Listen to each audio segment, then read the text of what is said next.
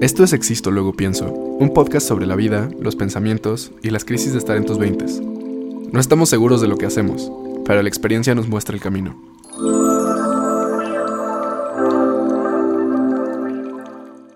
¿Qué onda? Bienvenidos a Existo Luego Pienso. Este es capítulo 11. ¡Once! Después de tantas semanas, una semana muy loca. Estábamos platicando Chen y yo que entre el trabajo, los viajes y todo eso, no habíamos podido reunirnos entre semana y nos tuvimos Es que cierto. juntar un sábado aquí afuera en el patiecito de la casa de Chen para que nos dé el sol, para que estemos más tranquilos. Ajá, pero oye, me está gustando esto de grabar el sábado, ¿eh? ¿Sí? Es como más tranqui, no salimos del trabajo como, ya no llego. Sí, es que nos ha pasado últimamente que salimos del trabajo y, y le digo como, Jesse, no lo voy a lograr. Sí, no. La, la última vez, de hecho, esta semana, le dije a Chen como, oye, no puedo. O sea, de verdad, pensé que salía a las 5, salía hasta las seis y media. No hay forma de, de que llegue a tu casa a grabar. Sí, Pero pues ni modo, se, se hace lo que se puede y aquí estamos. se hace lo que se puede, pero bueno. Eh, oye, Div, ¿a quién, ¿a quién admirabas cuando eras chiquito? Uf, a mis papás. A mis papás definitivamente. Eran las personas con las que más convivía cuando era niño. De ok, hecho. ok. Bueno, a veces sí y a veces no. O sea, porque pon tú de, de los 0 a los 5 años, Ujú. sí fueron las personas con las que más conviví, pero después no las vi mucho tiempo, o sea, por la escuela y así.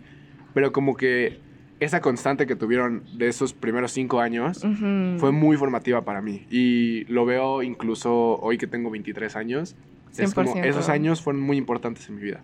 De hecho, dicen que, bueno, Freud dice que tu, o sea, tu carácter como persona se forma de 3 a 7 años. Mm. Como tus fobias más grandes o tus como issues más grandes. Ajá. Entonces, pues yo creo que siempre es como muy bonito em, agradecer a nuestros papás por estar, ¿no? Claro. Y aunque no hubieran estado, también hay que agradecerlos, pero, em, pero sí, qué cool. Creo que yo también eh, admiraba muchísimo a mi mamá y a mi papá de chiquita. De hecho, pensaba que eran como superhéroes. Ajá. O como que en mi mente pensaba que eran eh, todopoderosos, omnipotentes.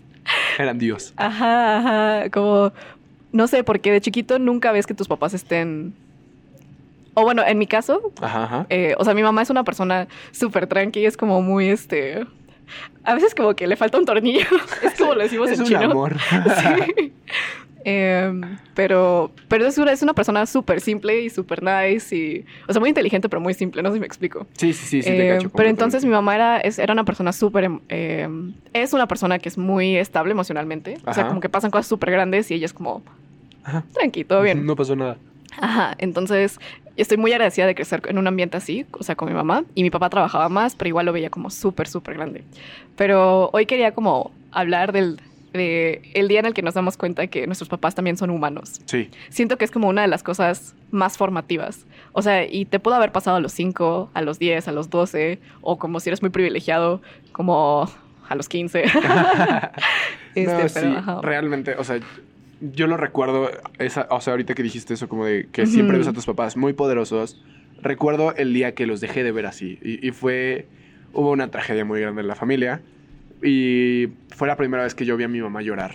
De hecho, hablé hace poco con mis Wow. primas de eso, porque Ajá. como contexto yo soy el más grande de toda mi familia, de Ah, ambos ok, lados. ok, soy, ok. El, soy el sobrino más grande, el nieto más grande y casualmente también soy el único hombre de todos los dos Wow, lados ¿sabes de la que familia. eso en chino se dice Kim Son? Como eres el, el hijo de oro. ¿Ah, sí? sí. Soy el hijo de oro, al parecer. Sí. A veces no me siento como eso. Pero, pues obviamente me tocaron vivir muchas cosas. Incluso cuando yo era niño, que cuando mis primas eran todavía más chiquitas, pues ellas todavía ni lo registraban. Y fue una vez que Mm. estábamos en... Se murió una persona de la familia. Y estábamos en la iglesia. Mm. Y recuerdo que fue la primera vez que vi a mi mamá llorar. Pero llorar con Wow. sentimiento duro, de tristeza completamente verdadera. Y fue... Fue un momento en el que algo cambió en mí. Porque me acuerdo que hasta mi mamá me dijo, no me veas, no me veas. Mm. Fue como, wow, nunca, nunca había visto a mi mamá llorar. Y a la fecha, cuando veo a mi mamá llorar o a mi papá llorar, es como algo muy, muy humano. Porque te das cuenta que, pues ellos también están aprendiendo y ellos también Sí. no saben muchas veces lo que, lo que va a pasar. Y, y eso está cañón, porque me hace respetarlos todavía más. Porque ¿cómo vas a tener un hijo cuando no sabes cómo, va, cómo se va a desarrollar tu vida? O sea, puedes tener un plan, pero las cosas van cambiando. Ajá. Es, eso eso me, me llegó muchísimo, Deep. Pero ¿cuál, cuál es el tuyo? ¿Cuál Qué es tu bonito. momento?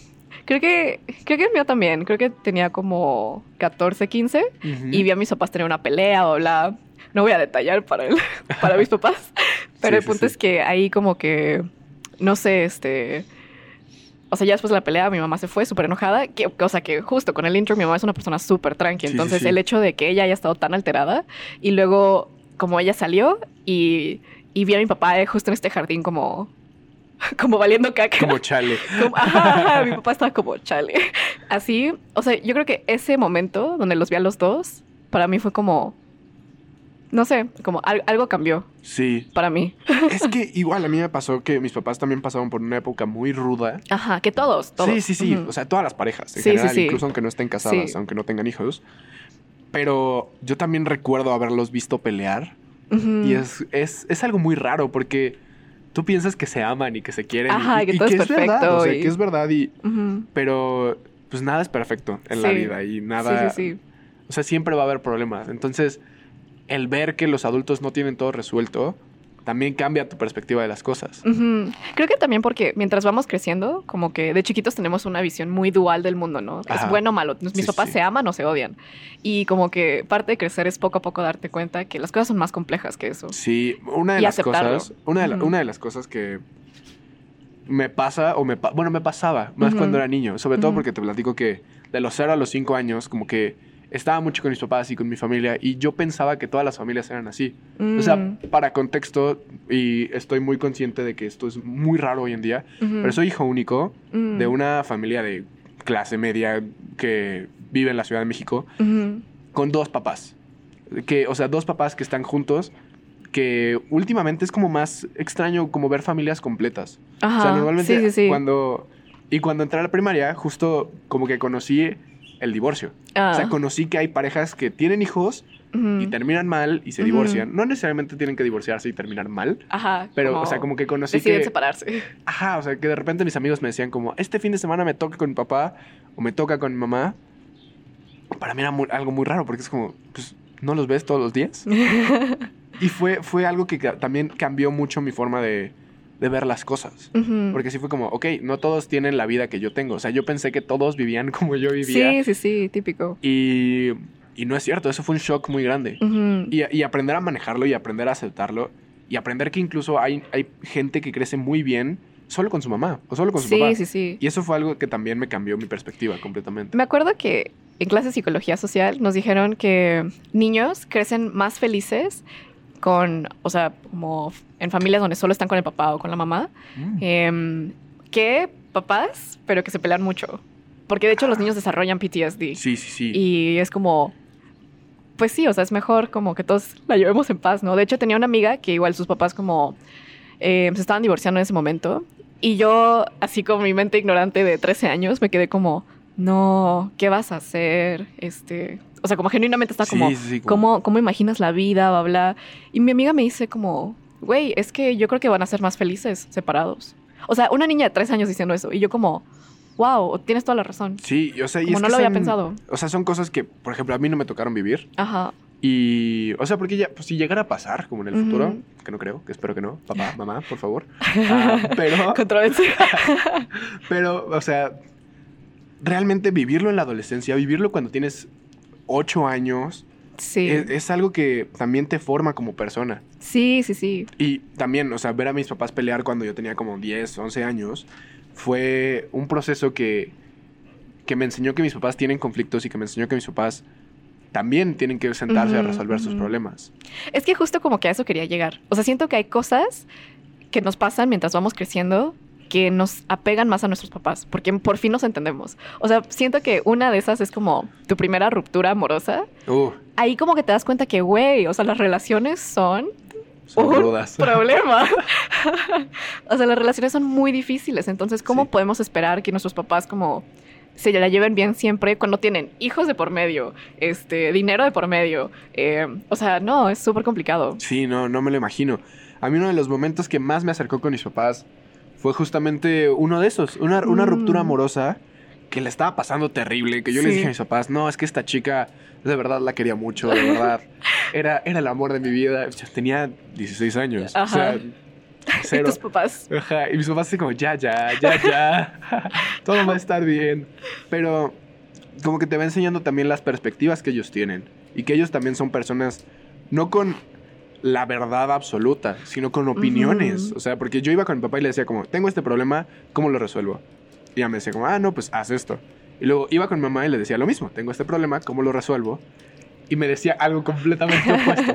Entonces, es como que ap- aprendes a mediar, como qué te sirve de aquí, qué te sirve de acá. Porque igual mis papás tienen como personalidades muy diferentes. Mi papá también es muy tranquilo, es una persona muy sensible, es una persona muy introspectiva, muy reflexiva. Y mi mamá es una persona más práctica, más pragmática. Mm. Es de las cosas tienen que ser como son, muy ordenada, muy... de que le, le gusta estar rodeada de su familia, igual rodeada de, de cosas que le gustan. O sea, Ajá. es mucho de tener cositas en la casa. O sea, de hecho, todos mis amigos que van a mi casa me dicen que parece un museo porque hay, hay de que estatuitas, artesanías, y, y eso es totalmente mi mamá. Ajá. Entonces, pero son dos cosas muy diferentes, dos personalidades muy diferentes, que igual a veces yo lo veo es como, güey, tengo algo de los dos. O sea, Sí, de repente sí. estoy en... Estoy, no sé, mi papá es muy ordenado con sus tiempos. Entonces estoy corriendo para salir de la casa y ya cuando estoy en el coche me siento y digo como, soy igual que mi papá. Entonces es como, son cosas que me pasan. De hecho, como que mientras más creces, más te pareces a tus papás, ¿no? Sí. Yo pensé que era cuando, o sea, porque si lo piensas, cuando eres bebé, como ellos controlan tu, tu estilo de vida. Te ponen, o sea, te mandan, deciden a qué escuela mandarte, a qué clases mandarte, qué hacer como, como tú que haces en tu tiempo libre. Entonces pensarías que eres más similar a tus papás cuando eres chiquito. Pero resulta que mientras más creces, como es, es cuando más tu genética empieza a salir. O sea, de hecho yo lo veo como ahora, no, ok, por ejemplo, este, mi papá tiene el, el EQ de una persona de 8 años. No, no es cierto. Shots no, de hecho sí. Shots fired. No, no, no. O sea, lo quiero muchísimo y, no, pues obviamente es mi papá. Eh, pero no, o sea, neta, todos los hábitos feos de una relación que tengo, voy a decir casi todos los saqué de mi papá. ok, ok. O sea, como, tipo, mi papá como no, no se sabe expresar muy bien. Entonces, él va de cero a mil, como en cuanto a sus emociones. Como cuando platicamos de algo, es como, papá, ¿qué quieres comer? Y está tranquilo y la nada, ¡boom! Fuerte, como se enoja. Y yo, la verdad es que, o sea, ayer mismo, por ejemplo, platicando con mi novio, me di cuenta que soy así. O sea, como solo me hace una pregunta super X, como, oye, al final, ¿qué vamos a hacer el lunes? Como con tus papás. Y ahí, como que me no. O sea, de cero a cien estoy como, no, o sea, ya habíamos quedado. Como que. o si no, luego cuando, cuando hablo o cuando estoy como con emociones, hablo, hablo más fuerte. Ujú. Y eso es algo que, que me di cuenta que no está bien, ¿sabes? Como, Ajá, o sea, en mi familia lo veo todos los días con mis papás y también porque son, son asiáticos, ¿no? O sea, los asiáticos hablamos muy, muy fuerte en general. O sea, la gente piensa que estamos peleando, pero no es cierto. Este, pero, o sea, como me di cuenta que, que pues sí, o sea, que tal vez en mi casa sea normal que cuando discutes algo elevas la voz, pero Ajá. en sí no es normal y no está bien. Como. Como de, de hecho me acuerdo que, que un exnovio me dijo como, Jessy, eso es violencia. Tal vez tenga razón. O sea, lo- somos muy sensibles los latinos. O sea, también eso es, eso es cierto. También somos muy ruidosos. Mm. Pero sí son cosas que yo creo que la forma en la que vas creciendo en tu casa también Ajá. define cómo te desarrollas después. Y la relación que tuvieron tus papás, yo creo que a veces también permea cómo Sí, te relacionas tú con sí, tus parejas sí, más adelante. Entonces, porque todo yo también lo he visto con, mi- con mis parejas. O sea, es, es mucho de. Igual yo me enojo muy rápido como mi mamá. O sea, mi mamá también Mm. tiene me- mechita corta y cuando a mí me dicen algo, pues yo también me enojo.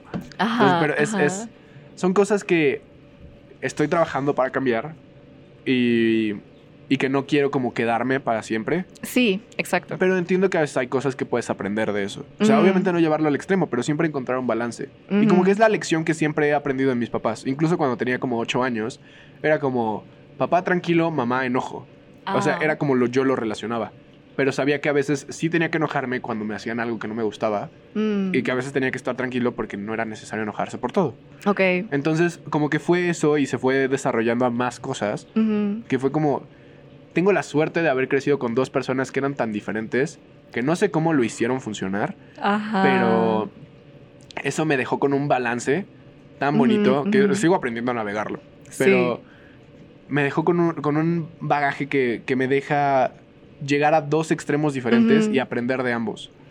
Eso está súper cool, no lo había pensado así, como que tenemos la fortuna de conocer a personas muy, muy diferentes y crecer con ellas y así darnos cuenta de que, de que pues todo es, val no todo es válido, pero es como, como pues existe mucha diversidad y pues solo nos toca encontrar cuál es el balance para nosotros. Sí, y o sea, como yendo un poquito más hacia la parte de la pareja, en- Ok. o sea, porque están tus papás y tus papás son una pareja, Ajá. o fueron una pareja, Ujú. o sea, como que muchas veces te das cuenta de que realmente para hacerlo funcionar, ambos tienen que querer hacerlo funcionar. Cuando mis papás Mm. pasaron por su época más dura, Ajá. fue gracias a que los dos querían que funcionara, que siguieron juntos. Sí, sí, sí, es cierto. Y que no tiene que ser el caso en todas las familias. Ajá. Pero yo estoy muy agradecido con ellos de que lo hayan hecho funcionar, porque eso me dio una estabilidad y una base para poder hacer mis cosas. Eso también como que se me hace súper loco pensarlo, porque, o sea, los 23 solo hacemos cosas por nosotros. Por, es- por cierto, Alonso acaba de cumplir años, entonces ya tenemos 23 los dos. Eh, pero, o sea, como a esta edad, solo quieres hacer cosas por ti mismo. Y a mí se me hace muy, muy loco que, por ejemplo, mis papás dejaron todo atrás, o todos sus sueños, por hacer que mi, mi hermano y yo podamos crecer bien, o, o que tengamos estabilidad justo para crecer. Sí. Entonces eso, no sé, se me hace súper increíble y, y pues como que quería llegar a eso con este, con este episodio. Bueno, queríamos llegar a eso como de chiquitos amamos a nuestros papás y pensamos que son superhéroes y pensamos que todo es perfecto, pero en realidad si te das cuenta como el entender que son humanos también, el entender que no tienen todo listo, en el entender que ellos también sienten tristeza y enojo y también pasan por cosas muy como por lows en sus vidas y comprender eso, siento que, que es, o sea, y como amarlos a pesar de todo eso, eso sí es amor.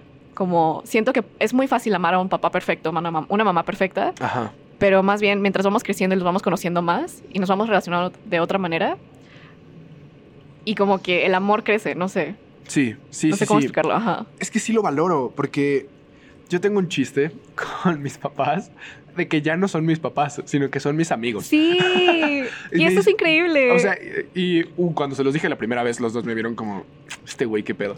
Ajá, o sea, no. no. respétanos. Pero últimamente que ya estoy trabajando, que ya estoy haciendo mis cosas, que ya salí de la carrera, e incluso durante la pandemia, porque Ajá. nos forzamos a convivir todos. Y yo pensé que iba a ser un caos, y no lo fue. O sea, como que vimos que somos una familia muy estable. Y... eh, pero no sé, o sea, me siento muy afortunado de poder sentarme un domingo en la cocina a desayunar. Y aunque a veces platicamos, o a veces no platicamos, o a veces estamos en silencio, o a veces estamos debatiendo de alguna cosa. O sea, como que siento ese... Es un cariño muy silencioso. O sea, como que no es un cariño de te quiero, eres el mejor hijo del mundo, te quiero, tú también eres el mejor papá del mundo. Sino es más como un qué chido es estar aquí. Ajá. Qué bonito es poder compartir con estas dos personas que me trajeron al mundo, Ujú. compartirles la experiencia que yo estoy teniendo. Sí, sí, sí. Y se siente muy bonito tener su apoyo con, por ejemplo, me acabo de ir de viaje Mm. y que ellos dos me hayan llevado al aeropuerto, me hayan recogido, estuvieran Súper pendientes de lindo, todo eso. sí. Es como, güey, la neta, qué chido. Son, son mis mejores amigos. Son las personas que más me enseñan, que más me apoyan. Ujú. Son mis primeros mentores. Y, y la verdad estoy muy agradecido. O sea, no, Hay, hay cosas que, obviamente, hablamos de traumas familiares hace unos Sí, cuantos sí, capítulos. y Son cosas que se tienen que trabajar. pero, Pero, pero, la verdad, yo creo que la familia sí es, es algo muy importante.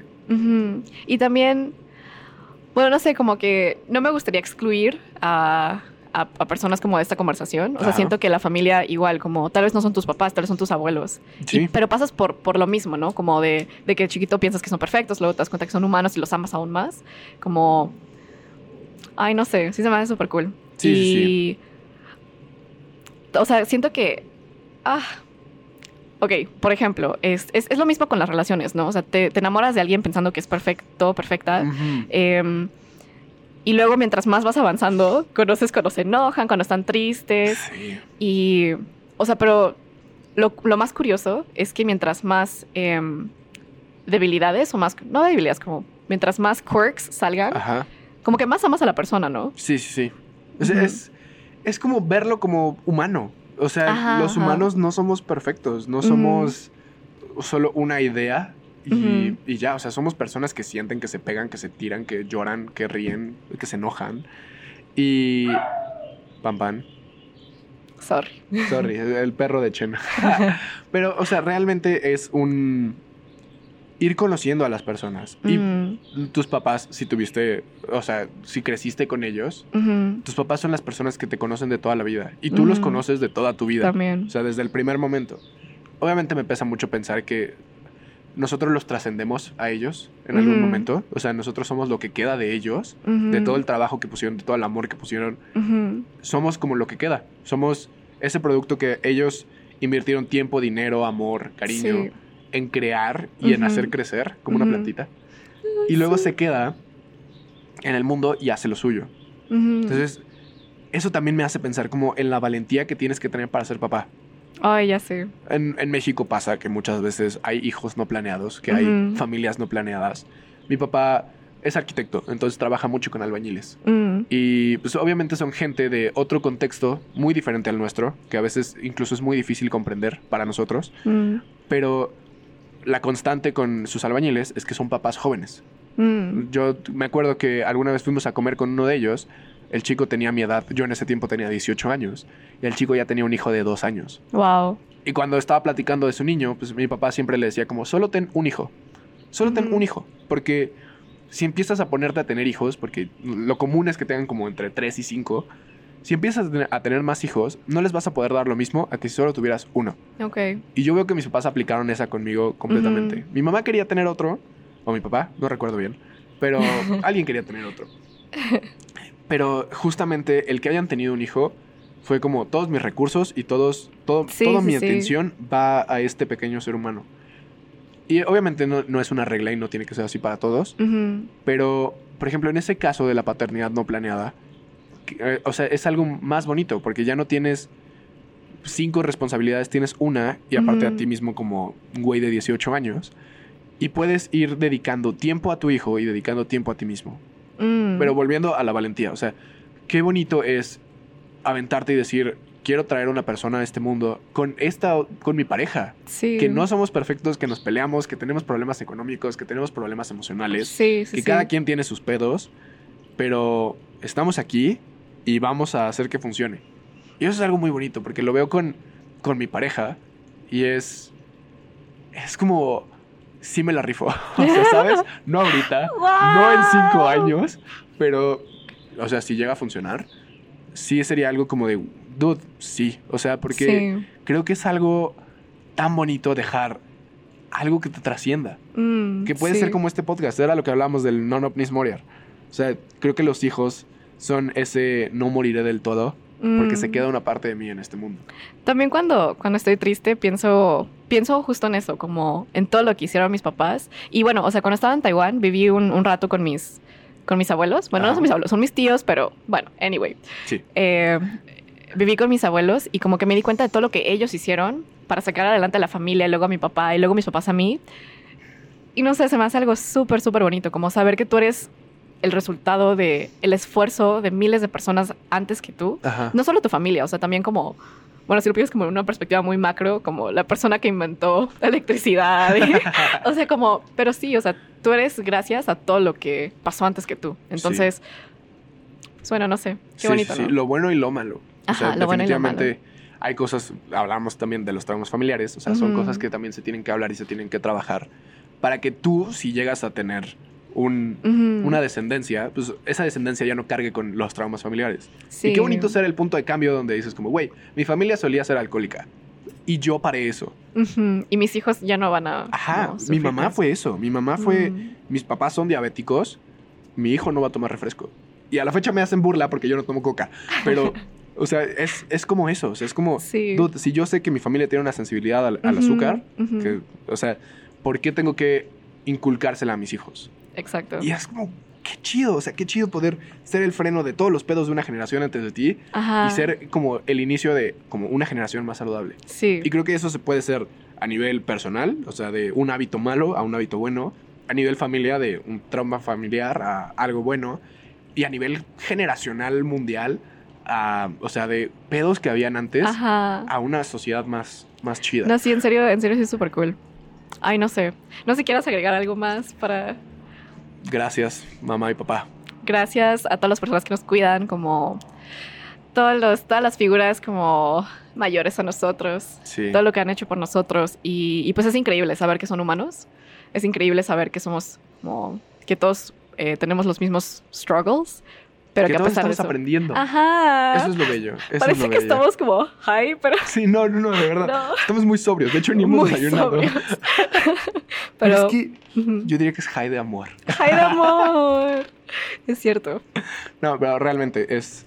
Y sé que no todas las personas tienen la suerte de tener una familia como nosotros la tenemos, pero incluso en esos momentos yo creo que también existe la posibilidad de amar y de querer y de crecer. Y tal vez hasta más que, que nosotros. Sí, sí, tal vez eh, es una forma más profunda de amor Ajá. a la persona que quieren. Qué cool. Pues muchísimas gracias. Espero que se la pasen muy bien. La pasamos muy bien. Y pues nos vemos en la siguiente. Adiós. Bye. Denle un abrazo a su mamá o a su papá o a los dos. Y A sus que los aman. abuelos. A las personas que los A toda su cuidaron. familia, a todas las personas que aman. Díganles que los aman. Adiós.